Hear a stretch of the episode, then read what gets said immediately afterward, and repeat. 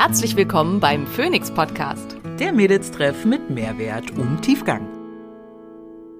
Ich bin Dr. Simone Koch und hier, um außerhalb meiner ärztlichen Tätigkeit möglichst vielen Menschen Wissen zu Gesundheit und Wohlbefinden nahezubringen. Ich bin Maria Schalow und ich übersetze das Nerdige für den Normalo und bin meines Zeichens CEO der unqualifizierten Kommentare.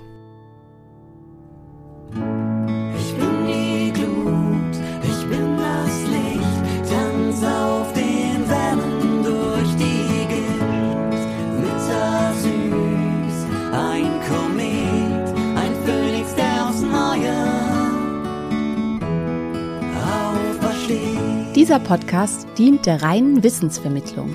Es werden Angebote gemacht, wie du Dinge umsetzen kannst, um dein Leben zu etwas mehr Energie zu führen. Es wird jedoch kein Behandlungsverhältnis geschlossen. Gute Nahrungsergänzungsmittel sollten für mich verschiedene Kriterien erfüllen. Sie sollten nachhaltig und möglichst aus kontrolliert biologischen Inhaltsstoffen produziert sein. Sie sollten aus Deutschland stammen um eine gute Qualität zu gewährleisten und den ökologischen Fußabdruck so gut wie möglich zu halten. Und sie sollten natürlich von hervorragender Qualität und sauberen Inhaltsstoffen geprägt sein. Hier kann ich euch alle Produkte von Naturtreu absolut ans Herz legen. Ihr bekommt hier Produkte wie zum Beispiel Nervenstärke, ein B-Vitaminkomplex mit aktivierten B-Vitaminen, der jedem zu empfehlen ist, oder auch Blutkraft, ein Eisenkomplex kombiniert mit Fenchel, der weniger stark auf den Magen schlägt oder auch Flammengarde, die Zusammenstellung aus verschiedenen sekundären Pflanzenstoffen aus Weihrauch, Ingwer und Zimt, die dabei helfen können, Entzündungen vorzubeugen oder diese zu bekämpfen. Mit unserem Code Phoenix10 erhaltet ihr 10% auf alle Produkte von Naturtreu. Unser neuer Sponsor ist Lichtblock. Hier bekommt ihr ein Infrarot-Lichtblock, aber auch Blaublockerbrillen, die stylisch aussehen und mit denen man nicht so aussieht, als ähm, ja wäre man nicht ganz richtig im Kopf, sondern die richtig schick sind. Es gibt ganz viele unterschiedliche Modelle, wo für jeden was dabei ist. Ich habe tatsächlich drei verschiedene und bin mit diesen sehr, sehr glücklich. Für mich einer der Gamechanger, was guten Schlaf angeht, mindestens drei Stunden vor dem Schlafengehen blaues Licht auszublocken. Ihr bekommt sie in hell und in dunkler, was nochmal zusätzlich müde macht. Mit dem Code Dr. Koch 10 spart ihr auf alle Produkte bei Lichtblock 10%.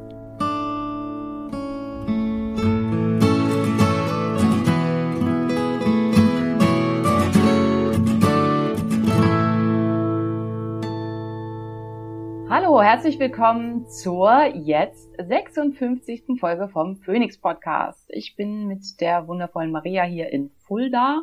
Wir sind zusammen im selben Hotelzimmer und bemühen uns um die Aufnahme eines Podcastes Hm.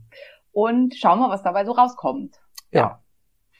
Gegrüßt seid ihr. Wir haben beschlossen, wir reden heute über Biohacking, weil das schon irgendwie ein Thema war, was oft gefragt wird, oft gefragt wurde.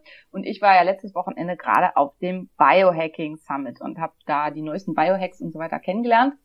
Ähm, und Maria meinte gerade, ähm, sie kennt dieses ganze Selbstoptimierungs- und so weiter Krams aus der, aus der was? Was hattest du gesagt? Aus dem Vertrieb. Aus dem Vertrieb ist alles, was so mit Selbstoptimierung zu tun hat, immer ähm, Persönlichkeitsoptimierung genannt worden. Ja.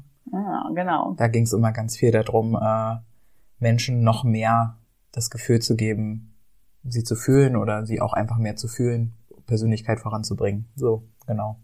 Und wie lange, also wie lange ist das her? Äh, Quasi, also wie lange Das war Tag Ganze eins. Das war Tag eins, also elf Jahre. Okay, gut. Spannend. Also weil tatsächlich finde ich so im Biohacking, ähm, also in dem, was ich als Biohacking kenne, halt der Trend jetzt ganz stark in die Richtung. Also das Thema des diesjährigen Biohacking Summits in Amsterdam war ja Hack Your Ego. Und ähm, das Thema des nächstjährigen wird sein Improve Your Consciousness oder irgendwie so ähnlich. Mhm. Also es geht halt beides irgendwie um Geist und Ego und so weiter.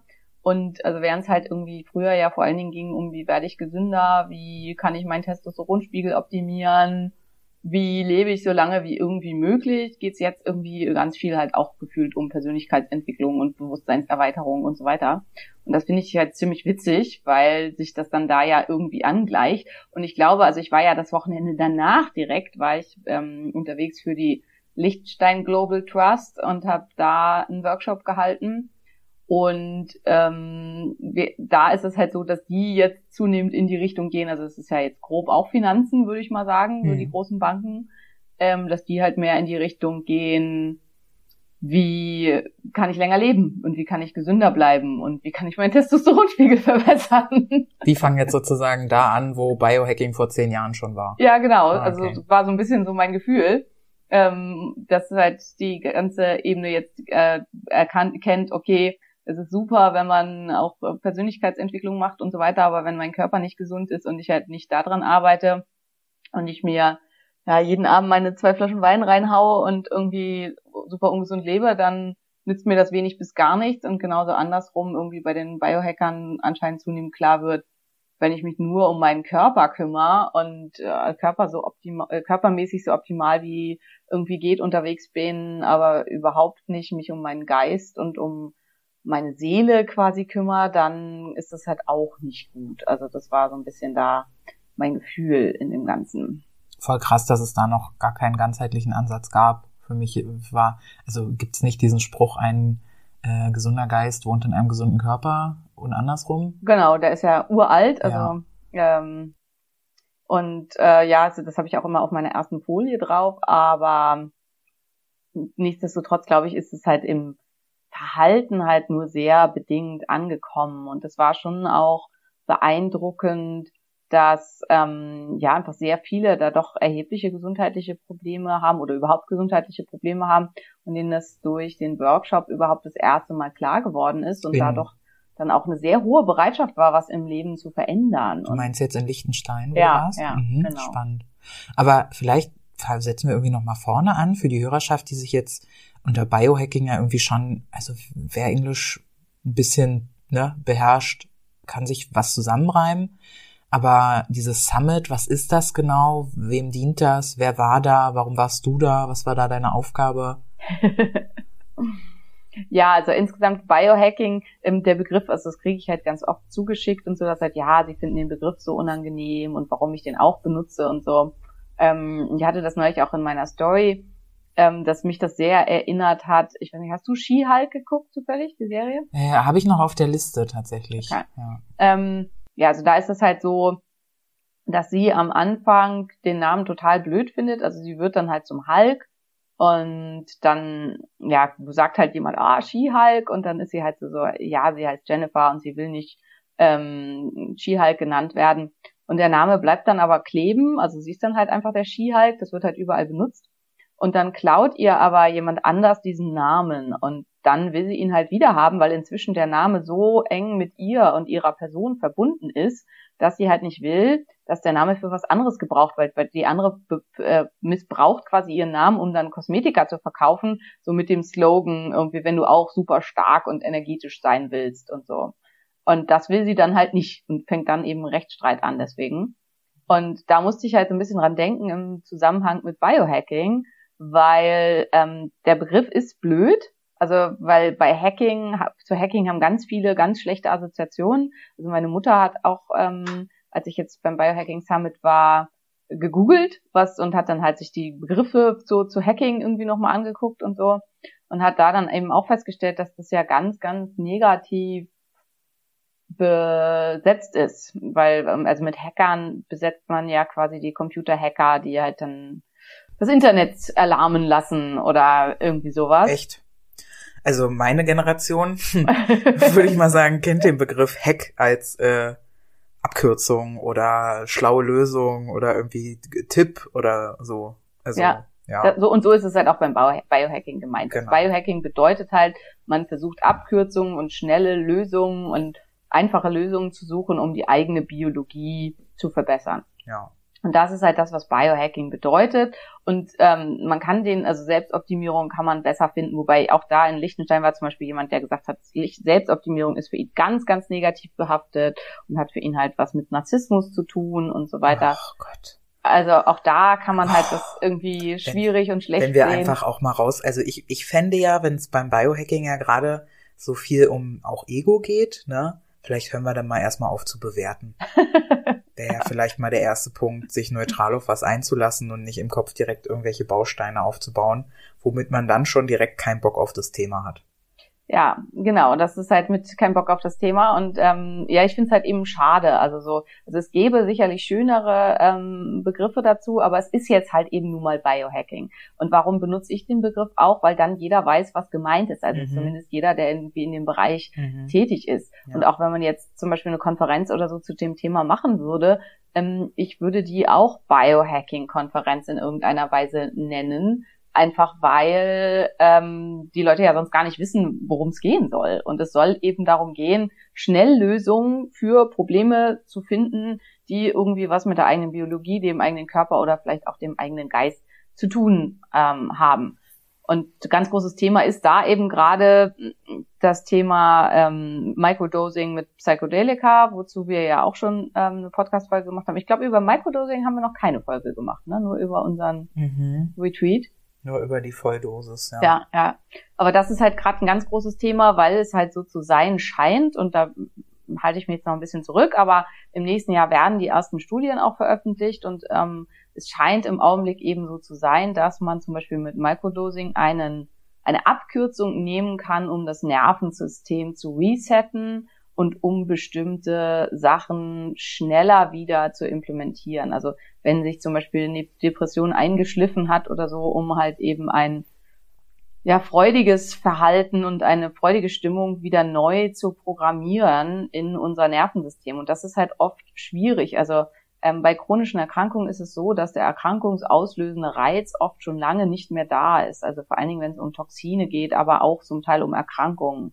Und dass der Körper sich eben immer noch so verhält, als wäre der Reiz weiterhin da. Das kann sowas sein wie Schwermetalle, das kann sowas sein wie Schimmelpilz, ähm, to äh, Toxinbelastung, das kann etwas sein wie äh, ein Virus oder so. Ganz krass sehen wir das ja im Augenblick gerade bei Long Covid. Also die Leute hatten halt Covid, der Virus ist weg. Das ist ganz, ganz wichtig, dass man sich das klar macht und unterscheidet. Der Virus ist nicht mehr da, aber ähm, die Zellen verharren in einer ähm, Cell Danger Response, also in einer Zellantwort, aus der sie dann einfach nicht rauskommen. Und das ist halt eben auch bei unserem Nervensystem so. Und hier sind Psychedelika im Microdosing, also in einem Bereich, wo man die Wirkung nicht spürt, ähm, äh, scheinen hier ein Hack zu sein, um eben ein Reset im Nervensystem erzeugen zu können. Und das wäre zum Beispiel so ein klassischer Biohack oder Nootropika, also das sind halt Stoffe, die keine Nebenwirkungen machen, aber die kognitive und geistige Fähigkeiten äh, und ähm, Leistungsfähigkeit verbessern. Okay, Simone, ganz kurz.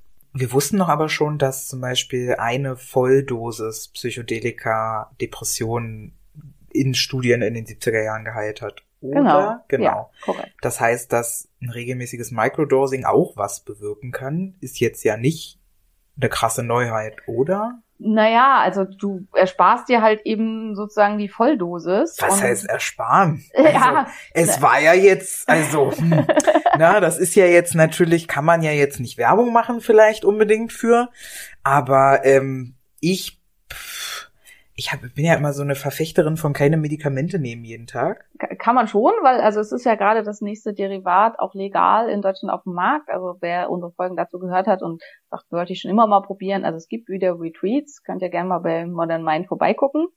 Aber ähm, was halt äh, für viele haben da trotzdem Angst vor und ist das halt was ganz doll angstbehaftetes und zum Teil, wenn jemand eben vielleicht auch wirklich eine schwere psychische Erkrankung hat, auch was, was vielleicht nicht so eine gute Idee wäre. Und hier kann halt eben, wenn man sagt, okay, ich nehme fünf Mikrogramm LSD, das ist halt eben eine Dosis, die so klein ist, dass zu erwarten ist, dass hier von nichts verspürt wird und dass es halt nur auf ganz unterschwelliger Ebene irgendwas im Gehirn verändert. Und das scheint so zu sein, zumindest sieht das im Augenblick vor allen Dingen aus ähm, anekdotischen Erfahrungen so aus. Also hier fehlt es definitiv an großen und sinnvollen Studien, aber das ist im Biohacking auch ganz oft so. Also ähm, fand ich auch sehr spannend. Also ich habe unter anderem Amy Killen kennengelernt. Das ist ähm, eine Ärztin aus den USA, die viel in Richtung ähm, Hormone macht und viel mit Sexualität macht. Und ihr hat halt auch gesagt, dass ein, aus ihrer Sicht eines der Probleme des Biohackings ist, dass eben viel so n gleich eins ausprobiert wird und wenn das halt für eine Person super funktioniert, dann wird das propagandiert, als ob das für jeden funktioniert und es fehlt einfach an richtigen, vernünftigen Studien und hat eben auch, ja, so ein bisschen auch mit dazu aufgerufen und gesagt, hey, lasst uns doch zu bestimmten Sachen Studien machen. Also zum Beispiel ähm, war das am Essenstisch, also beim ähm, Speaker-Dinner, ähm, war Thema, dass der gesagt hat, ja, unser CEO, also da ging es um die Infrarotsaunen, hat ähm, seinen Testosteronspiegel gemessen, bevor er überhaupt angefangen hat mit dem ganzen Sauna-Business und dann irgendwie zwei Jahre später und der geht halt fast jeden Tag in die Infrarotsauna und sein Testosteronspiegel hat sich irgendwie krass verbessert von, keine Ahnung was, aber also irgendwie anderthalb Mal so hoch und er denkt halt, das kommt vom Testosteron und das ist auch das, was er jetzt seinen Kunden propagandiert. Man muss aber ganz klar sagen, das ist n gleich eins. Das heißt, es gibt nur einen einzigen Probanden in dieser Studie, der einen positiven Effekt hat. Das hat mit Signifikanz und mit ist sicher so und so weiter überhaupt nichts zu tun. Und da hat Amy halt auch gesagt, lasst uns doch dazu eine Studie machen. Also lasst uns halt alle, also wenn Clearlight halt sagt, ja, wir sind dabei und wir finanzieren das, ich habe eine Sauna in der Praxis, sie hat eine Sauna in der Praxis, lasst uns weitere äh, Ärzte und ähm, Niedergelassene suchen, die halt die Möglichkeit haben und lasst uns dazu eine richtig sinnvolle Studie machen. Und daran fehlt es halt ganz, ganz oft. Und irgendwie habe ich mich jetzt verlaufen, aber egal. Nee, hoffe, deine Frage ist beantwortet. Ja, ja, ja, nee, äh, du machst ja damit ein neues oder anderes, fast noch spannenderes Thema auf. Also es zieht ja in diese Biohacking-Szene eben nicht nur Ärztinnen wie dich oder hier Dr. Amy, ähm, sondern das ist ja ein total breit gefächertes Sammelsorium an mehr oder minder professionell arbeitenden Menschen, würde ich jetzt mal sagen, oder ja. professionell ausgebildeten Menschen. Ähm, und ich glaube, dass das sowieso total wichtig ist. Also wenn ich jetzt mir noch mal jemanden äh, suchen müsste, eine behandelnde Person, zu fragen, okay, auf welcher Grundlage ja. er erklärst du mir das hier gerade? Ja, ich arbeite auf der Grundlage von dem und dem. Okay, wann haben die gelebt, wie haben die gelebt, sind die ähm, Studien belegt, waren das, ne, so, also dass man so ein bisschen nachvollziehen kann, okay, was, von wem hole ich mir denn eigentlich gerade meine Propaganda? Ne? Weil ich, ich muss ganz ehrlich sagen, als ich, oh Gott, wie lange kennen wir uns? Keine Ahnung, Mann. Irgendwann, als wir uns kennengelernt haben, sind, da warst du ja schon auch drin irgendwie in dieser, also ich, ich habe Biohacking schon richtig lange in meinem Leben durch dich. Ja. Irgendwie das, also ja. für mich ist das jetzt nicht so richtig was Neues aber ich wusste jetzt auch nicht immer, was das ist. Und ich, ich kann mich schon entsinnen, wenn ich mit Leuten aus unserem Umfeld darüber gesprochen habe, dass das schon ein bisschen auch wie Hokuspokus wahrgenommen wurde. Ja. So, ja. Hokuspokus, Simsalibokus. Genau, und zum Teil ist es halt auch so ein bisschen Hokuspokus. Ne? Ich fand jetzt auch beim Biohacking Summit, da waren halt zwei, drei Speaker dabei. Also da war zum Beispiel eine Firma da, die machen Photonenpflaster sind Pflaster, in denen angeblich Photonen gefangen sind, die dann, wenn den auf den Körper aufgeklebt werden, zu erheblicher Verbesserung führen. Und da haben die, hat sie halt dann auch den Fall irgendwie ihrer Mutter vorgestellt, die ähm, super erschöpft war und unter Depressionen litt, also zumindest von den Symptomen, die sie dargestellt hat, würde ich sagen, das war eine schwere Depression. Und dann haben sie halt diese Frau mit Photonenpflastern beklebt und dann ging es ihr irgendwie innerhalb kürzester Zeit besser und sie hatte ihr Leben zurück und so weiter. Ähm, auch das ist n gleich eins. Wir haben keine Ahnung, ob das irgendwas mit den Photonenpflastern zu tun hatte. Vielleicht hat sie parallel viel Sauerkraut gegessen und ihr Mikrobiom hat sich erholt. Zum Beispiel. Oder vielleicht war einfach auch, ähm, hatte sie eine Winterdepression und es wurde Sommer. Oder vielleicht äh, hat sie irgendwas sonst grundlegend an ihrer Ernährung geändert. Oder vielleicht ist sie umgezogen. Und vielleicht hat sie das Shampoo gewechselt und hatte vorher halt ein Shampoo, wo irgendwas drin war, was in ihrem Körper schwere Entzündung ausgelöst hat. Nichts davon wissen wir. Und deswegen ist halt n gleich eins halt überhaupt nicht verwertbar. Und sorry an Photonenpflaster oder Pflaster, mit denen man irgendwelche Informationen im Körper verändern kann und so glaube ich nicht. Ähm, zumindest nicht in dieser Art und Weise. Also ich glaube schon, dass wir durch Frequenzen unglaublich viel erreichen können. Es war zum Beispiel auch ein Künstlerpaar da, die stellen Frequenzen und kosmische Phänomene künstlerisch dar, also die fotografisch quasi. Das war super cool. Also die, sie ist ach, weiß nicht, irgendwie was mit IT, irgendwas ganz krasses und er ist Physiker. Also das ist halt, die stellen halt schwarze Löcher und sowas grafisch dar oder stellen zum Beispiel dar, wie ein, ein Tropfen Wasser von einer bestimmten Frequenz schwebend in der Luft gehalten werden kann und so. Und das ist halt eben, das sind, ist Physik. nur halt eben auf eine sehr, auf eine Schöner. künstlerische Art und Weise dargestellt. Und Mhm. das finde ich halt total toll. Photonen in Pflastern binden können wir offiziell noch nicht, lässt sich in keinster Weise nachweisen und die argumentieren dann halt mit, wer heil- wer heilt, hat recht. Wenn das Leuten hilft, dann ist das gut. Dazu habe ich eine schöne, äh, unqualifizierte Kommentargeschichte aus meiner Kindheit.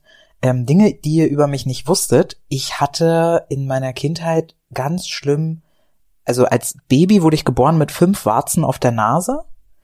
Und die gingen dann im ersten Jahr weg und eine blieb. Die wurde mir als Kind dann wegoperiert.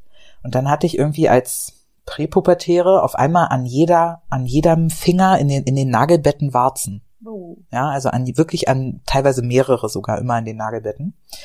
Und äh, meine Uroma meinte dann, wir müssen einen Fischkopf zu über meine Hände reiben und den Ich ähm, liebe die Geschichte ja.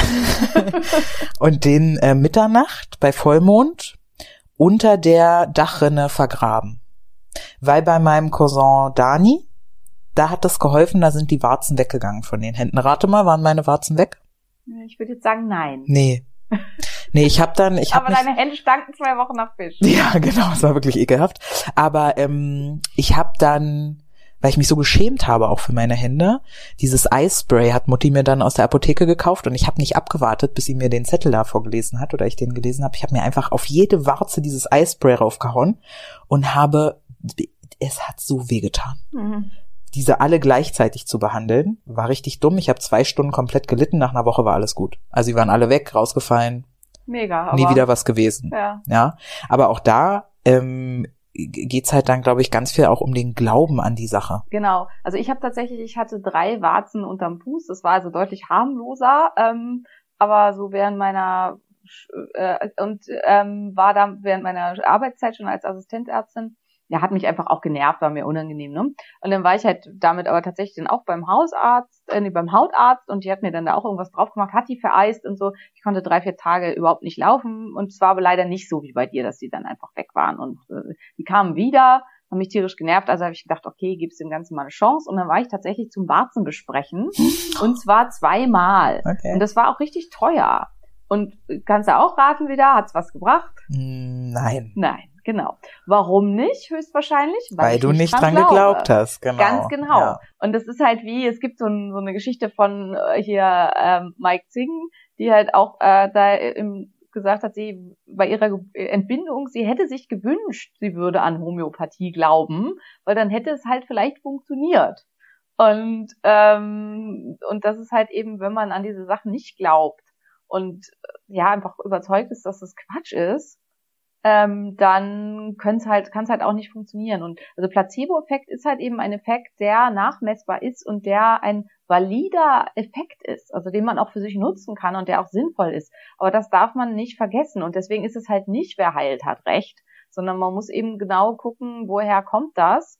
Und ähm, ja, also das ist ja dieses Do No Harm, also so ein Photonenplatz, da tut sicherlich niemandem was. Andererseits, wenn ich halt den Leuten dafür gutes Geld abzocke, was sie vielleicht Ist, was sie für Altersvorsorge nutzen könnten. zum ja. Beispiel, ja, dann ist es halt vielleicht doch wieder do some harm. Ja. Also gerade in diesem ganzen Bereich wird halt wahnsinnig viel Zeug ja zum Teil auch wirklich sehr teuer verkauft. Also so irgendwie Fre welche Frequenzpyramiden, die das Wasser irgendwie anders machen, bis hin zu jetzt aktuell, wo das Benzin zu teuer, so teuer ist, zu irgendwelchen Dingern, wo du dein Auto drauf fahren kannst und angeblich verändert es dann frequenzartig äh, das Benzin im Auto anders, dass es länger damit fährt. Ähm, so eine Matte kostet bestimmt viel Geld. Hm. Ja, also da bin ich einfach dann nicht mehr wirklich mit. Also äh, Also ist, also es klingt ja jetzt gerade für mich so ein bisschen so, als wäre Biohacking so ein rechtsfreier Raum Absolut. für Schwurbler. völlig. Also rechtsfreier Raum, äh, aber in alle Richtungen. Ne? Also ja, es gibt halt einige, die sich auch mit als Biohacker bezeichnen und die halt auf diesen Konferenzen auch regelmäßig sind und so, die ganz, ganz wissenschaftlich arbeiten, die ganz viel mit Studien arbeiten. Also jetzt zum Beispiel aber auch mit da, den ich super toll finde, Sim Land. Ähm, das ist ein ja, junger Mann aus äh, Estland, ähm, der ex ein extremer Nerd ist, der, glaube ich, noch viel mehr, mehr Angst vor Menschen hat als ich. Zumindest beim ähm, Biohacking Optimization Day kam er, hielt seinen Vortrag, verschwand sofort wieder und beim Dinner stellte er sich irgendwie zu, mit zu uns an den Tisch, stand da fünf Minuten rum, trat auf der Stelle, wirkte so, als fühle er sich völlig fehl am Platz und ist dann gefühlt auch, also hat sich gefühlt nach einer Dreiviertelstunde wieder verabschiedet. Also ich hatte das Gefühl, der kann sehr gut mit Studien und also was, aber nicht gut mit Menschen und ich hatte ein bisschen Mitleid mit ihm und ähm, ja, aber so weit bin ich noch nicht, dass ich dann jemanden, der sich da genauso schwer tut wie ich, dann helfen kann in dieser Situation, besser damit zurechtzukommen, vielleicht in ein, zwei Jahren. Also ich bin jetzt ja schon viel, viel besser klargekommen, als ich das irgendwie vor, keine Ahnung, drei, vier Jahren getan hätte und Vielleicht kann ich dann auch irgendwann solchen Menschen halt auch helfen. Aber also das ist zum Beispiel jemand, wo man echt weiß, wenn der irgendwas erzählt, das hat absolut Hand und Fuß, das ist super gut recherchiert und so weiter. Und dann gibt's halt eben Leute, die verkaufen Protonenpflaster.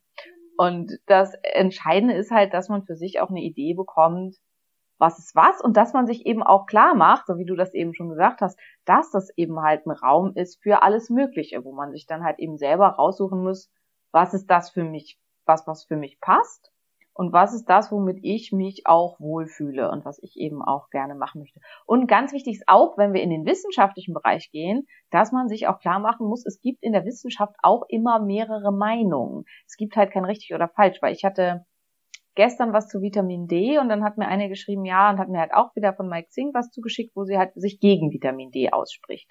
Und da muss man halt auch ganz klar sagen, ähm, hier ist es halt schwierig, einen wissenschaftlichen Konsens zu finden. Und es geht halt ganz, ganz stark darum, im Verhältnis zu was und für wen. Und das äh, ist halt auch was, was vielen immer schwer fällt. Also dass man auch als Wissenschaftler, auch wenn man sich gut versteht und ähm, unterschiedlicher Meinung ist, das darf sein. Und tatsächlich gab es ähm, also habe ich, glaube ich, in der Mitochondrien-Folge erzählt, die die meisten nicht gehört haben, entweder weil Sommer war oder weil sie biochemisch zu schwierig war. Ähm, es gab die sogenannten Redox Wars, wo halt die Forscher sich überhaupt nicht einig darüber waren, wie jetzt die Funktion im Mitochondrium so abläuft. Und die währten tatsächlich über 20 Jahre, also wo halt extrem heftigste, zum Teil auch bisschen unter der Gürtellinie durchgeführte Diskussionen und Streits stattfanden eben zwischen Forschern, die unterschiedlicher Meinung zu diesem Thema waren. Hm. Ja. Okay.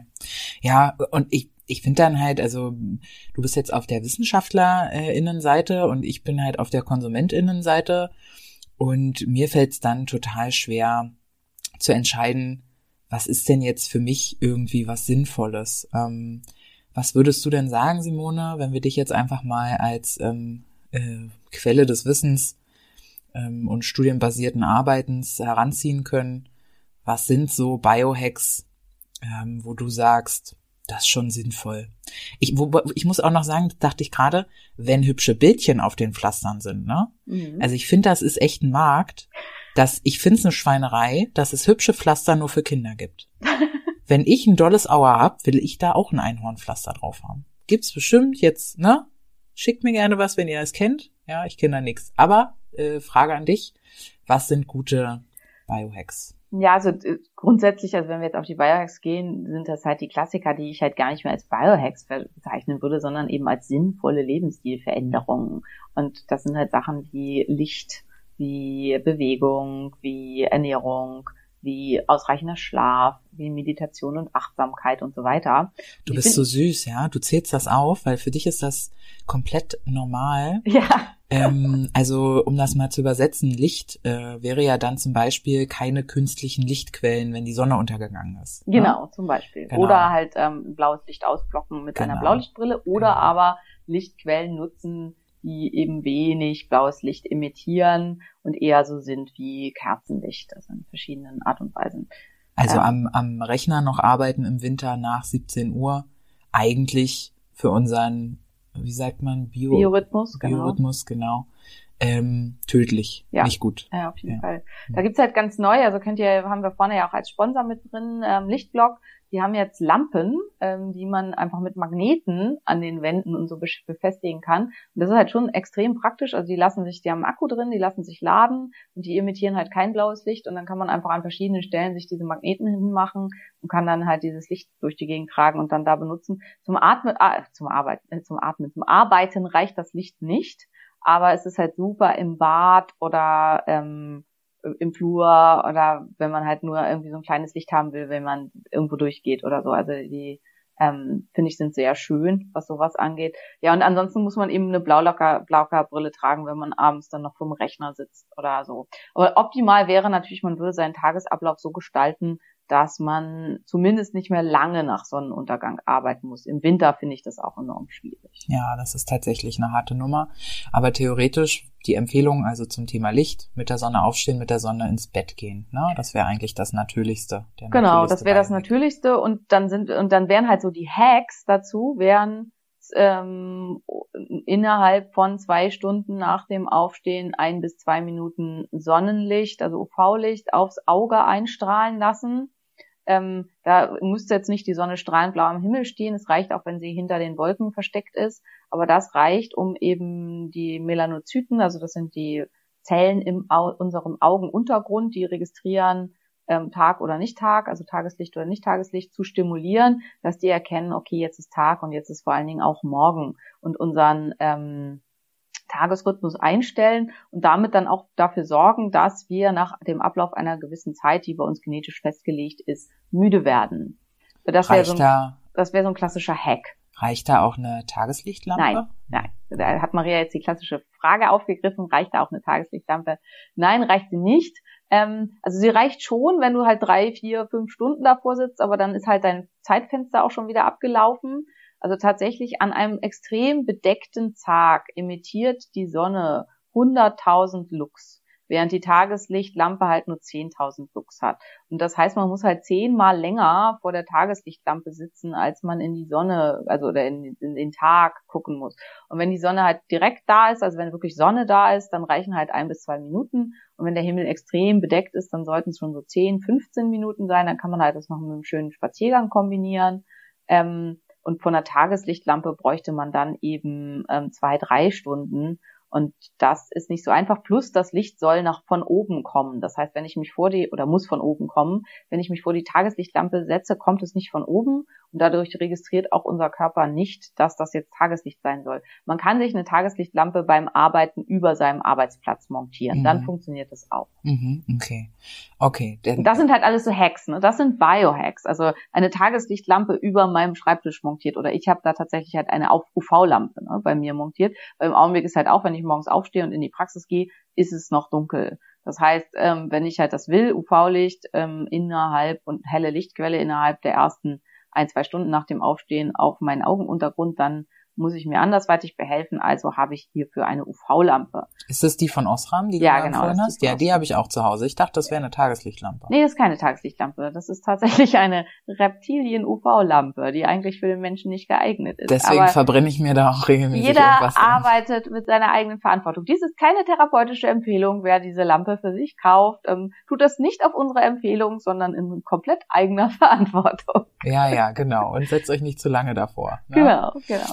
Okay, verstehe. Das heißt, ähm, auch für euch da draußen, dass ihr irgendwie dieses Thema Licht und äh, wie biohackt man dann Licht, äh, dazu muss man also erstmal verstehen, was macht denn Licht in unserem Körper. ne? Genau, und So. der nächste Hack wäre dann eben eine Blaublockerbrille, dass man einfach abends, ähm, wenn man dann noch vom Bildschirm sitzt oder so, eine Blaublockerbrille trägt. Bildschirm ist ja TV, Smartphone. Viele Exakt. gehen ja mit dem Smartphone ins Bett, inklusive mir. Also wie oft ich abends noch äh, Instagram-Nachrichten und sowas alles beantworte, bevor ich dann, also ich, ich lege das Handy weg und 20 Minuten später schlafe ich. So lange habe ich eigentlich auch Bildschirmlicht in meinen Augen. Ja. Ja, und dann halt auf jeden Fall eine Blaublockerbrille deutlich besser wäre, drei Stunden vor dem Schlafengehen keine Bildschirmzeit mehr. Jo, und wann mache ich Karriere? ja, und das ist halt auch das Ding, ähm, das finde ich halt auch wichtig, es muss halt mit dem eigenen Leben vereinbar sein. Und deswegen finde ich halt ganz wichtig, dass man für sich die Sachen raussucht, die für einen funktionieren. Also bei mir ist es im Augenblick weitestgehend so, dass ko- äh, zumindest wenn die Kinder bei mir sind. Ne? Weil wenn die Kinder bei mir sind, dann fange ich so um 18.30 Uhr an, Armbrotessen zu machen, dann essen wir alle gemeinsam. Manchmal mache ich dann auch noch was am Bildschirm und so, aber ganz optimalerweise ähm, machen wir uns dann halt langsam fertig. Manchmal spielen wir noch ein Kartenspiel oder so. Ähm, und dann äh, gehe ich mit den Kindern ins Bett und lese ihnen was vor, ganz ähm, offline und ähm, nicht digital aus einem Buch, äh, so eine halbe bis dreiviertel Stunde, je nachdem, wie viel Lust sie so auf das Buch haben. Also manchmal, wenn die Geschichte spannend ist, dann soll es halt immer weitergehen. Was liest du denn eigentlich deinen Kindern vor, Simone? Fantasy. Ja. Aktuell lesen wir Der Drachenflüsterer Mhm. ähm, von Boris Koch. Mhm. Große Empfehlung von mir. Wir sind gerade bei Band 4, glaube ich. Also Sind es Kinderbücher oder? Nö, sind keine Kinderbücher. Ich soll mich, ich will mich ja auch nicht langweilen. Verstehe ich.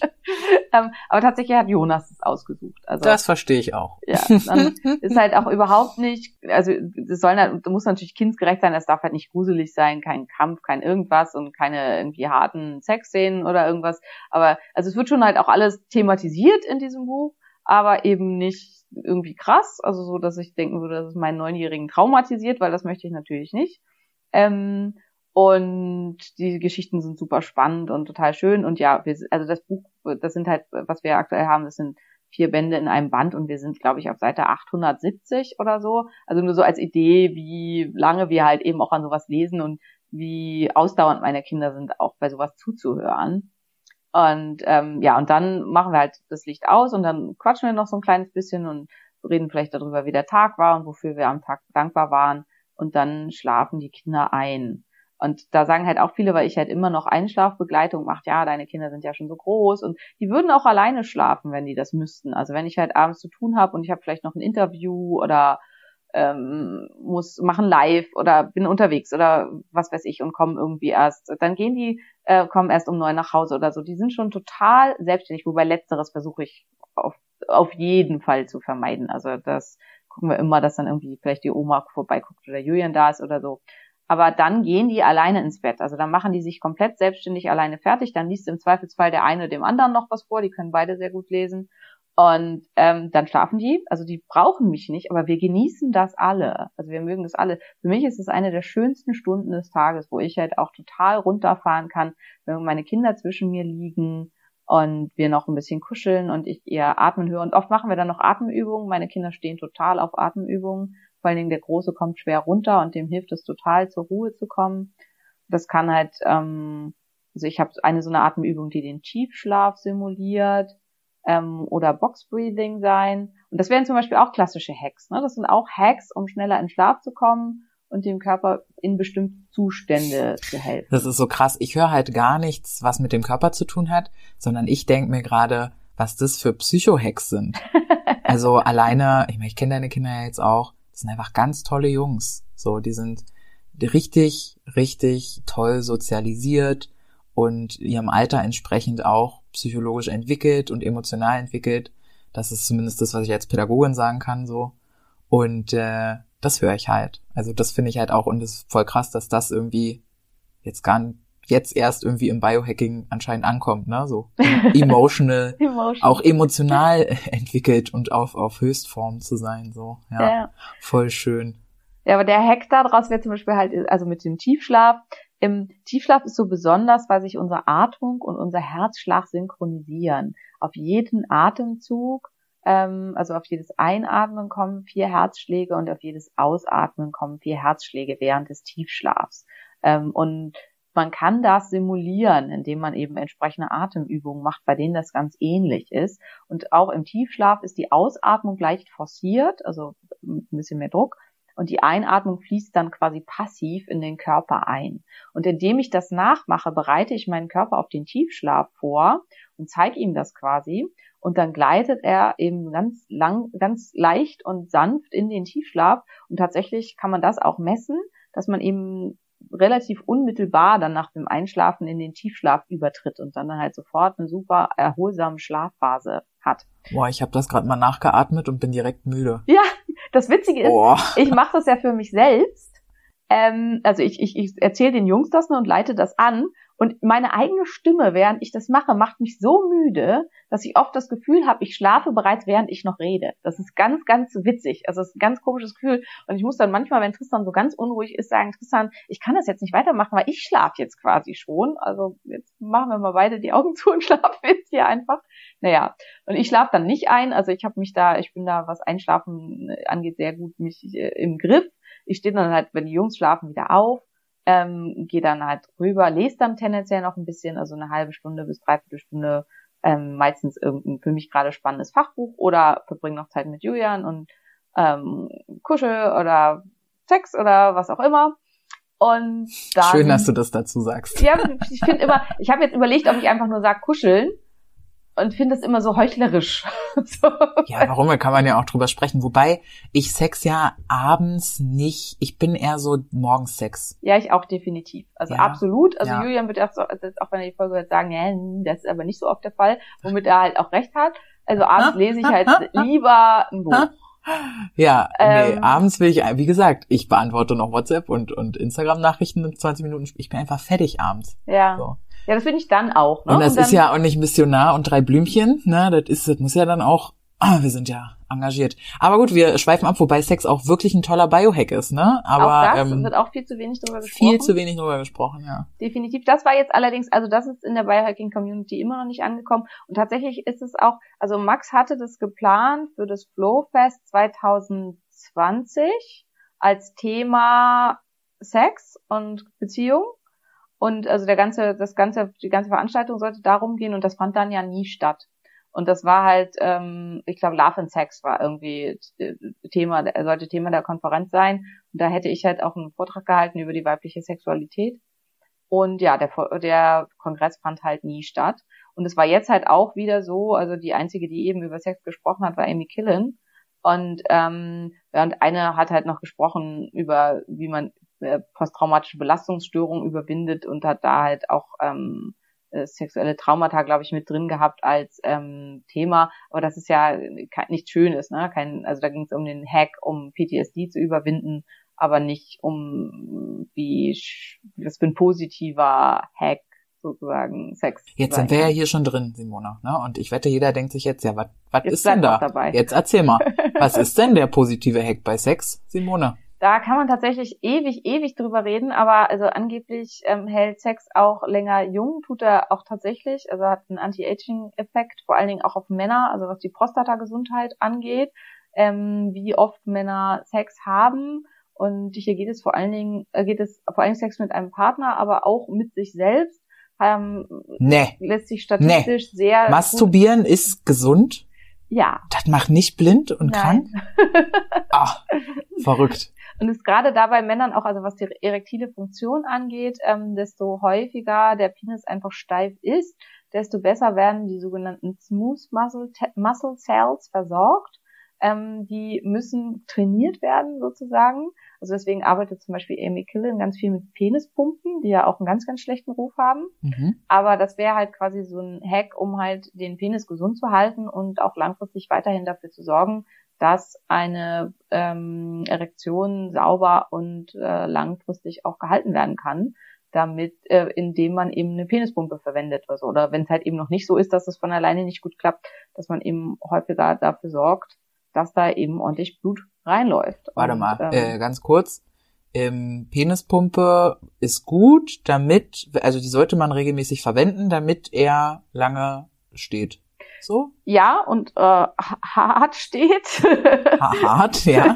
Aber Ähm, schön. Das äh, wäre also das zweite. Aber das ist natürlich nur, also man muss nur, oder man muss, also es muss nur eine Penispumpe verwendet werden, wenn das halt äh, normalerweise nicht mehr so gut sonst funktioniert. Ach also so. wenn, okay, ich dachte jetzt so wie ein Trainings, ähm, Tool oder es so. geht mehr darum, dass eben häufiger äh, eine Erektion da ist und eben eine vollständige Versorgung des Penis mit Blut da ist. Weil wenn der Penis nicht irrigiert ist, ist er nicht vollständig blutversorgt. Deswegen haben Männer nächtliche Erektionen und zwar halt viele und haben halt auch immer diese Morgenerektion. Und wenn die nicht mehr da ist, aus welchem Grund auch immer, und tatsächlich ist die Morgenerektion bei Männern so dass ähm, zusätzliche Vitalitätszeichen, so wie es bei Frauen der regelmäßige Zyklus ist, ist es bei Männern die Morgenerektion. Und wenn das nicht richtig funktioniert, bedeutet das, dass irgendwas gravierend nicht stimmt. Also zum Beispiel, dass eine Insulinresistenz vorliegt und oder eine Östrogendominanz, Mhm. dass ähm, eine Arterienverkalkung da ist, dass nerval irgendwas nicht in Ordnung ist, dass irgendwelche erheblichen Mängel da sind oder oder oder.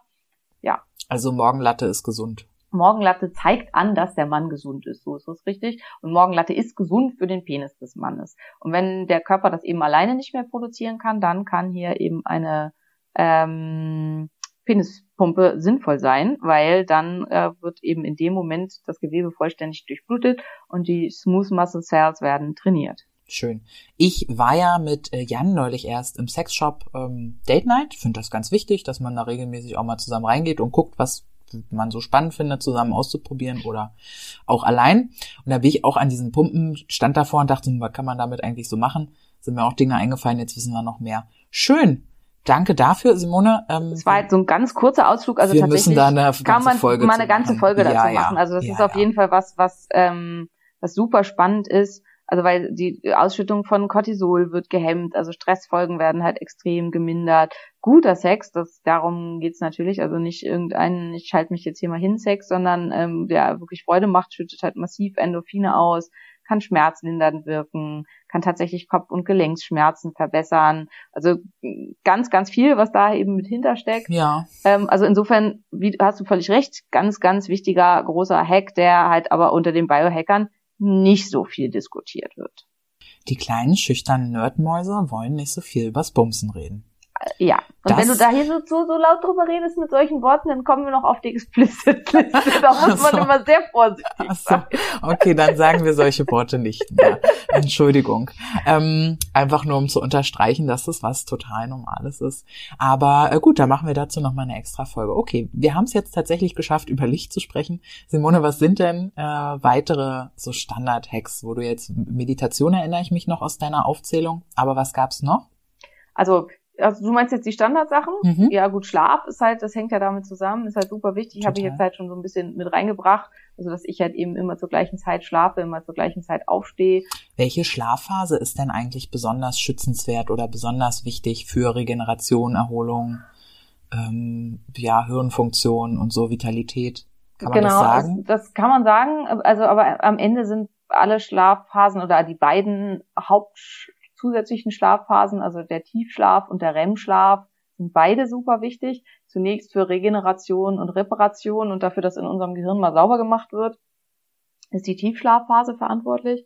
Wir haben in unserem Gehirn ähm, das glymphatische System, also ähnlich wie in unserem Restkörper das lymphatische System. Und in unserem Kopf ist es aber so, dass die Abflussstrecken sozusagen, wo die, der Gift, die Giftstoffe raustransportiert werden, nicht immer offen sind.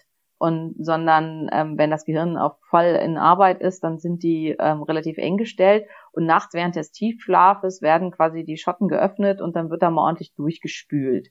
Ähm, so ein bisschen so wie bei diesen öffentlichen Klos, die dann geflutet werden und um vernünftig sauber zu werden. Also das macht auch unser Gehirn. Nachts wird geflutet. Und Mhm. das macht es im Tiefschlaf. Und Mhm. wenn wir keinen Tiefschlaf mehr bekommen, dann ist, regeneriert sich das alles nicht und dann kriegen wir eben richtig erhebliche Probleme. REM-Schlaf ist aber entscheidend dafür, dass wir Neues lernen können. Also ohne REM-Schlaf können wir Dinge nicht vom Kurzzeit ins Langzeitgedächtnis überführen und es fällt ganz, ganz schwer, neue Dinge zu lernen. Und ohne REM-Schlaf können wir auch Traumata nicht ver, ver, äh, ähm, Verarbeiten? verarbeiten. Genau. Mhm.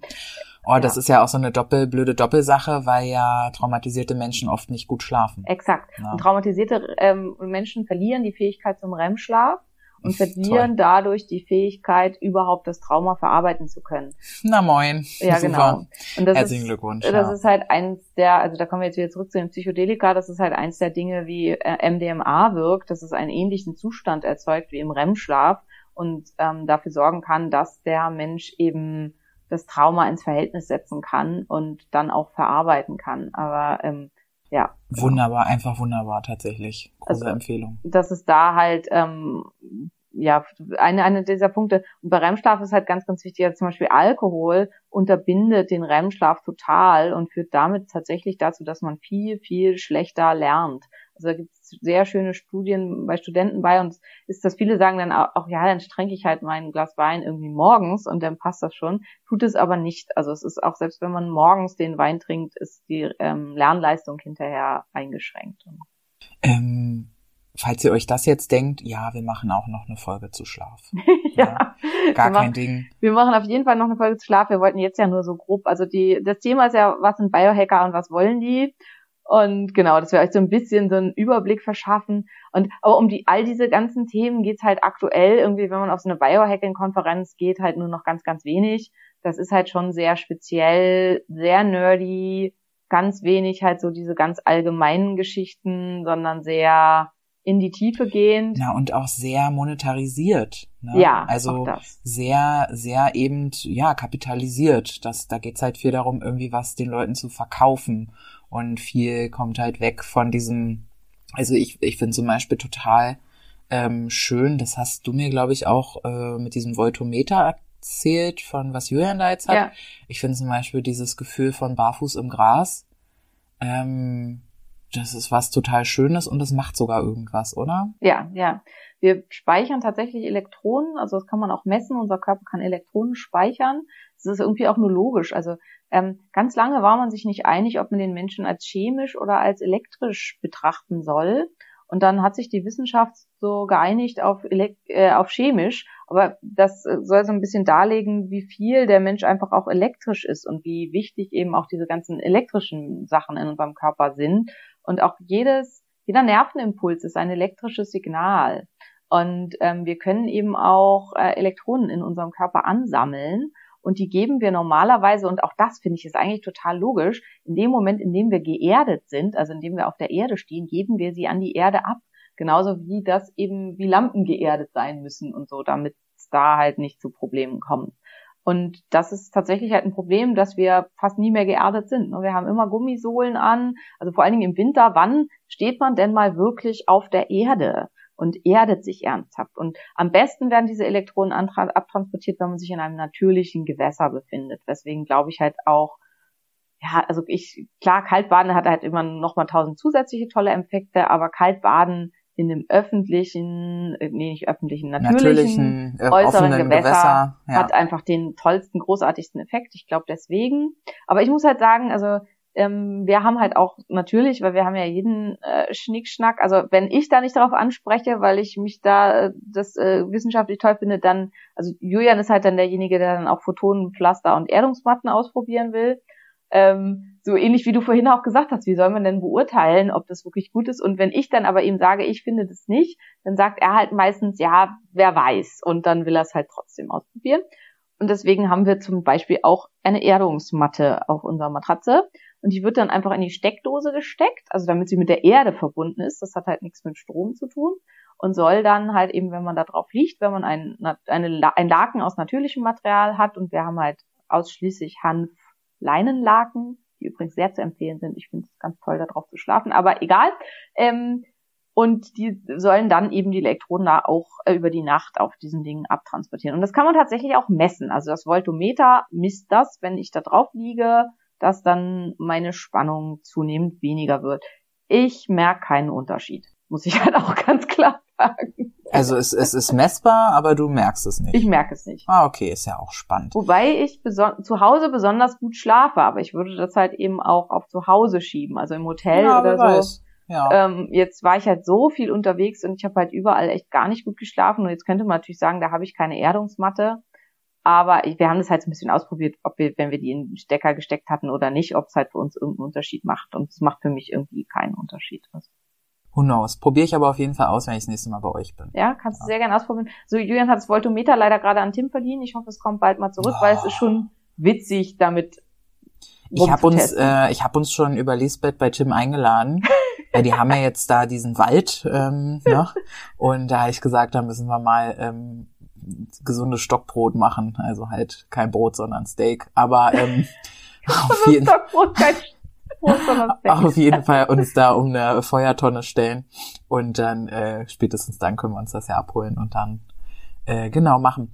Okay, schön. Ähm, schöner, schöner Ausflug gibt's zu zur Ernährung gibt's wahrscheinlich eine Million Hacks. Da, müß, da haben wir, müssen wir noch viel, viel mehr machen. Gibt's Schlaf, Regeneration an sich. Ja, das sind halt alles so die, Licht. die Klassik-Hacks, ne? Und dann ist halt ansonsten auf Supplement-Ebene halt 100.000 Sachen. Ah also ja, ganz, ganz publik gerade ja die Vitalpilze, wobei ich das sehr, sehr schön finde, muss ich sagen. Also ich stehe ja auf Vitalpilze. Ich finde, das ist wirklich wie so eine Apotheke der Natur, wo man einfach zu jedem Problem sich was raussuchen kann und wo ich einfach für mich es ist natürlich auch immer, das ist auch n gleich eins. Ne? Ich habe halt durch kaum was für mich, für meinen Darm, für meine Probleme mit meiner Verdauung und so so positive Effekte sehen können wie durch Vitalpilze. Und zum Beispiel auch, also ich nehme ja morgens eigentlich immer, also zumindest wenn ich zu Hause bin, in meinem Kakao eben ganz, ganz viele verschiedene Vitalpilze und einer davon ist äh, im Smains-Extrakt Immun, ist Ascaricus blasii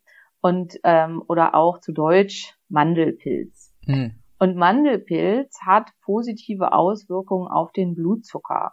Und ich kann tatsächlich bei mir, da habe ich das Gefühl, total gut sehen, wenn ich den morgens genommen habe, dass er eben dafür sorgt, dass mein Blutzucker den ganzen Tag stabil bleibt. Und ähm, wenn ich das halt nicht genommen habe, dass der Blutzucker dann nicht stabil ist. Womit wir beim nächsten großen Hack-Thema wären, Blutzucker. mit dem Blutzucker. Ja, genau. Das haben gerade ja tatsächlich auch durch äh, Hello Insight ähm, in meinem Umfeld auch viele. Ja, Und ich fühle mich zunehmend genötigt, Ist auch das auszuprobieren. auszuprobieren, ja. also ich finde, es macht auch total Spaß. Also ich mache das. Ja, natürlich, gern. aber ich habe ich hab irgendwie ein bisschen Schiss, dass ich mich dann wieder so sehr darauf fokussiere, weil mein, meine große Reise ist ja gerade die Rückkehr zum ja, Gefühl. zum selber fühlen. Ja. Genau.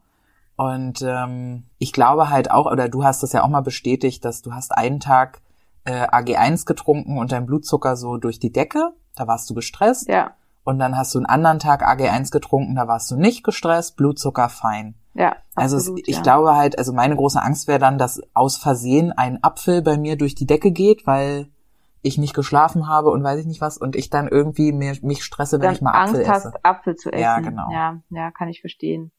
Ja, also ist auch äh, echt ein Punkt. Also was mich halt nervt äh, an, im Augenblick noch an dem Programm ist, dass es nicht erkennt, wenn man Sport macht. Ähm, also und ich gehe, wenn ich Sport mache, mit dem Blutzucker immer über die äh, gewünschte Kurve. Also zum Beispiel, wenn ich jetzt, ich gucke jetzt gerade in meinen Score von heute und ähm, ich habe halt von war von sieben bis halb neun im Fitnessstudio. Und man sieht halt, ich bin die ganze Zeit über dem angestrebten Zucker von 110 und ich war halt fastend im Studio. Und das rankt mich halt einfach in meiner Range äh, mal drei Punkte runter. Und das nervt mich dann halt, weil ich will ja 10 von 10 Punkten haben. Ja. Ähm, aber trotzdem Blutzucker halt so ein klassischer ähm, Hack, wo man dran arbeiten kann. Und dann eben auch Blutzucker-Hacks, wie zum Beispiel, Maria hat jetzt vorhin gesagt, ich esse den einfach, weil ich den gerne mag, aber der Chicorée, den wir halt ständig essen, also erstens schmeckt er einfach großartig und ist halt super cool. Aber er ist halt auch einer der Blutzucker-Hacks schlechthin, weil er halt unglaublich viel Inulin enthält und dadurch dem Körper, egal was man danach isst, hilft, im Blutzucker stabil zu bleiben. Und das wäre halt, das ist so, das ist so für mich so ein klassischer Biohack, weil ich durch was Natürliches, nicht kompliziertes und auch nicht teures meine eigene Biologie hacke. Eigentlich müssten wir die Folge nennen, warum wir Chicorée essen. Warum will Chicorée? Bei Minute 54 kommt jetzt hier eigentlich die, die große Auflösung, ja, was alle sich fragen. Ja. Ich finde ihn auch einfach echt wirklich super, super lecker.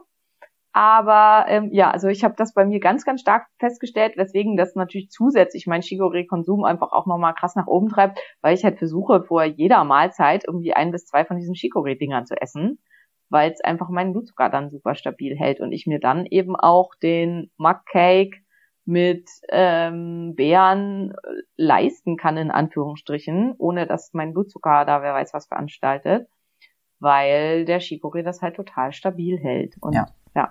Ja, das ist einfach echt eine gute Nummer. Aber auch dazu könnte man wahrscheinlich ja noch mal eine extra äh, Folge ja, also abdrehen. zu den Biohacks kann man halt immer, also ähm, also im Anti-Entzündungsprogramm, das finde ich halt auch so witzig. Ich habe ja das Anti-Entzündungsprogramm selber geschrieben, logischerweise ist alles gut recherchiert und so weiter. Jetzt habe ich es ja gerade als ähm, Hörbuch eingelesen. Ich hoffe, dass es zu Weihnachten irgendwie so rum dann auch rauskommt. Und ähm, ich habe danach gelesen Miracle Morning for Millionaires. Und jetzt hätte ich fast wieder gefragt, Maria, hast du es auch gelesen? Und dann fiel mir ein, nein. Nein, Alter, ja. ich habe äh, City of Bones zum Beispiel gelesen, ja, aber das habe ich nicht gelesen, Simone. Ja, immerhin hast du das gelesen. Ja. Ja, War auch eine Empfehlung von mir, wenn wir nicht Ja, natürlich, ja. Das interessiert mich ja dann auch. Ja. Aber erzähl. Äh, Auf jeden Fall, ähm, witz, witzig war, also beides geht halt eben, wie gestalte ich meinen Morgen und im Anti-Entzündungsprogramm habe ich das Buch ja auch aufgeteilt in Tageszeiten. Also es gibt halt ähm, kleine Hacks sozusagen, die man morgens machen kann, mittags machen kann, abends machen kann, wie man seinen Tag so anti-entzündlich wie möglich gestalten kann. Und wo man sich dann eben einfach, ganz wichtig ist immer, man soll das nicht alles machen, weil dann wird man wahnsinnig, sondern sich halt für einfach Sachen ausprobieren, Spaß an der Sache zu haben und für sich rauszufinden, welche vier, fünf Sachen oder vielleicht auch zehn aus dem Buch mag ich langfristig umsetzen, welche passen gut in mein Leben, welche machen mir so viel Freude, dass ich sie gerne jeden Tag machen würde. Und ähm, in dem Miracle Morning was halt jetzt gerade total aktuell ist. Und das kommt halt eher aus der Finanz- und Entrepreneurecke. Ne? Das heißt ja auch Miracle Morning for Millionaires, weil es sagt, wenn man diese ganzen Sachen macht morgens, dann wird man Millionär oder das wäre das richtige Mindset und wäre der richtige Anfang für den Tag, um Ah, la, la, la, Millionär zu werden. Ja, ja, dieser ganze Kackmist. Mhm, Genau, Ja. genau. Und witzigerweise sind halt, oder auch nicht witzigerweise, also logischerweise irgendwie sind da halt die gleichen Sachen drin wie in meinem Buch. Und ich habe halt beim Lesen von Mornings for Millionaires gedacht, okay, wer beide Bücher liest, könnte den Eindruck gewinnen, ich hätte das abgeschrieben. Tatsächlich ist mein Buch aber älter und, ähm, glaube ich zumindest, und ähm, es ist halt einfach offensichtlich so logisch, diese, also wenn man da halt länger drüber nachdenkt, das ist halt, wie du jetzt sagst, äh, du findest es nicht logisch, aber für mich ist es halt so logisch, dass diese Sachen uns helfen, im Gleichgewicht zu sein und in unsere optimale Leistungsfähigkeit und Energie zu kommen, dass die sich eben natürlich in beiden Büchern finden. Also einmal in dem einen, wo es eben darum geht, wie kann ich dafür sorgen, dass in meinem Körper so wenig Entzündung wie möglich ist und ich dann so gesund und energetisch wie möglich leben kann. Und in dem anderen eben, wie kann ich dafür sorgen, dass ich so optimal leistungsfähig bin wie irgendwie möglich und so klar wie möglich, um dann damit Millionär zu werden. Hm. Also können wir zum Thema Biohacker, wer ist das, was wollen die sagen? Die wollen so gesund und fit wie möglich, so alt wie möglich werden. Ja, da ist schon viel dran. Und dann auch jetzt Und neu. irgendwie ja so ursprünglich wie möglich, aber auch so produktiv wie möglich leben. Ha?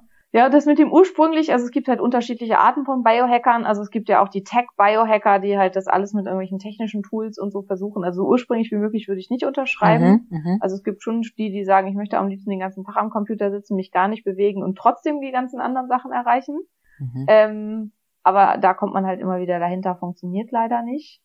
Ähm, ja, aber es gibt halt schon so, also wie zum Beispiel Sauna halt auch ein Hack fürs Herz-Kreislauf-System ist. Ne? Wer jeden Tag in die Sauna geht, erreicht damit das gleiche wie fürs Herz-Kreislauf-System, wie wenn er Cardio machen würde. Und das wäre halt zum Beispiel auch ein klassischer Biohack sozusagen, der halt ja auch schon, keine Ahnung, Jahrtausende alt ist. Also wie lange gehen die Menschen schon in die Sauna? Aber Gehen wir heute halt- eigentlich noch in die Sauna oder morgen erst? Na, jetzt schaffen wir es nicht mehr. Wenn wir uns nur schön machen wollen, bis acht wird nichts mehr. Oder wir, nee, um 22 Uhr macht die Sauna zu. Ach so, aber dann gehen wir morgen in die Morgen Sauna. gehen wir auf jeden Fall in die Sauna. Perfekt. Also ich würde ja, äh, naja, du weißt, ich würde am liebsten heute in die Sauna gehen und zu keinem Abendessen mit irgendwelchen Menschen, die ich nicht kenne, mehr gehen, aber Ich freue mich tatsächlich drauf. ich reiße aber mich zusammen Ja, ja, ja, ja, ja, ja, das wird schon fein werden. Ähm, mega. Also ich habe Lust jetzt irgendwie, äh, zumindest auf die zwei Folgen, die wir hier jetzt nochmal rausgenommen haben, die aufzunehmen. Mal gucken, ob das passt ja auch eigentlich gerade in deine Themenwochen rein. Vielleicht können wir das noch Was war denn hinkriegen. das? Schlaf und Sex, Sex. Ah, ja, gut. die beiden wichtigen S. Ja. Ja, ja das ist auch, was sind die wichtigsten Hacks für mich? Ne? Das habe äh, hab ich auch in meinem Buch. Das sind, ich glaube, die vier oder fünf S, jetzt muss man gucken, das sind Schlaf, ähm, Sex, Sauna und Sport, genau, vier sind's. Und Sonne, so Sonne also sind doch fünf. Nee, sind sechs. Charlo. ja, unbedingt. Mhm. Ja, also das war so ein kleiner Ausflug in Richtung Biohacking. Ähm, Biohacking Summit war super spannend. Ähm, für mich tatsächlich, außer aus der mm, Psychedelika-Ecke, wo einfach noch ein paar spannende neue Studien zu waren und so ein bisschen auch aus der Autophagie-Ecke, wo es immer, also gerade ja wahnsinnig zu viel geforscht wird und ähm, da einfach ein paar neue Sachen waren, war für mich tatsächlich nicht viel Neues dabei, aber ähm, ich besuche diese Summits und Konferenzen auch im Wesentlichen, um als Klassentreffen, um all die Menschen zu treffen, die was ähnliches machen wie ich und in diesem Fall jetzt auch für mich ganz doll, weil ich netzwerken wollte und mich auch zwingen wollte, mal zu netzwerken, weil das ja was ist, was wo ich eine heidene Angst vor habe und was mir echt total schwer fällt. Aber ich habe mich gut geschlagen. Also ich habe einige neue Kontakte geknüpft, spannende neue Kon Kontakte, nette Menschen kennengelernt und war am Ende da ganz beseelt und stolz auf mich und hatte auch eine super schöne Zeit. Und ja, wie gesagt, Frequenzen ist halt gerade ein ganz, ganz großes Thema. Und das war auch sehr spannend, weil ähm, Jana, eine meiner Ärztinnen, brachte im letzten Team-Meeting an, dass, ähm, also dass sie eine Studie gelesen hat über Frequenzheilung, also über Reset des Nervensystems, so ähnlich wie mit dem Psychedelika, über Frequenzen ähm, und dann auch über selbstgemachte Frequenzen. Das heißt, dass wenn man tonal mit dem mit der eigenen Stimme einen bestimmten Ton trifft, der das eigene Nervensystem ja zur Schwingung bringt, quasi, dass das einen Reset im Körper auslösen kann. Und hierzu wird tatsächlich wissenschaftlich geforscht, ist super spannend. Und mein, um das jetzt hier abzuschließen, mein beeindruckendes, beeindruckendstes Erlebnis auf diesem Summit war eine Sound Healing Session von einem ähm, finnischen Klangheilungsschamanen. Ich glaube, er nennt, uns, er nennt sich selber so.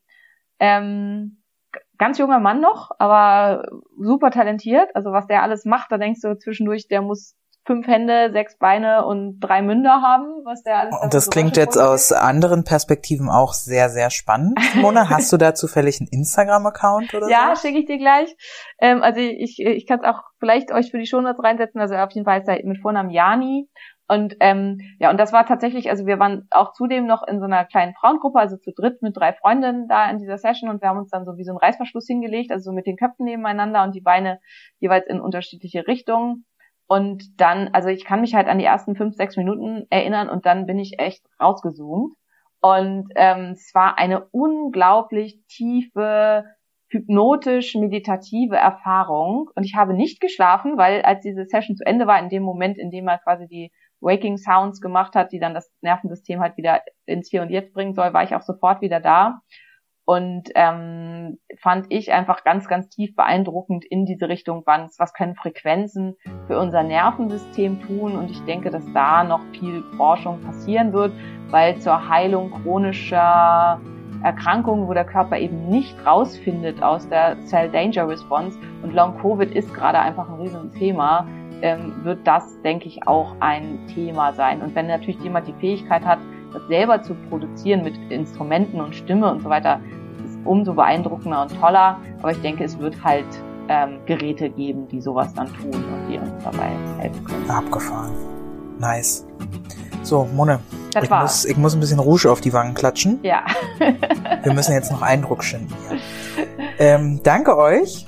Äh, schön, dass ihr dabei wart und ähm, schönen Tag noch. Bis zur nächsten Folge. Eine wunderschöne Woche euch.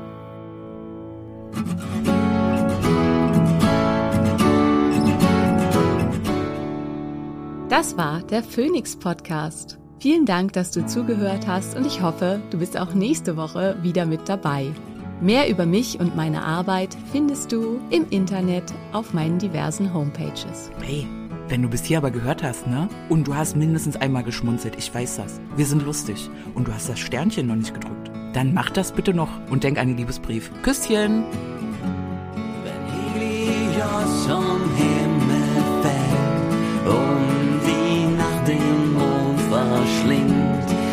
All die Sterne niedergehen und der Horizont zerspringt, wenn die Gezeiten schwinden und das Meer zu Salz erstarrt, wenn der letzte Tag naht. Ein Funke, eine Glut, das Feuer, ein Inferno,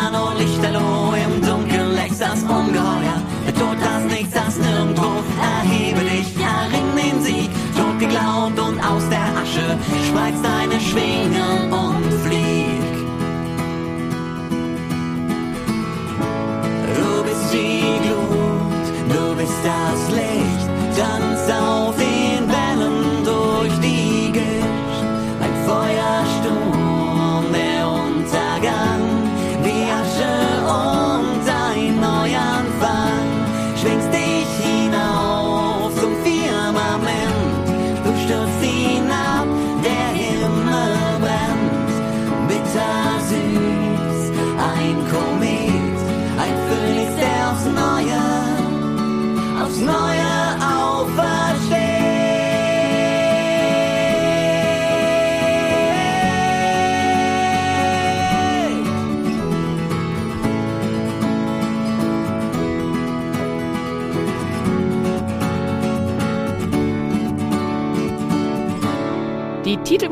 Bzw. Abspannmusik hat dir gefallen?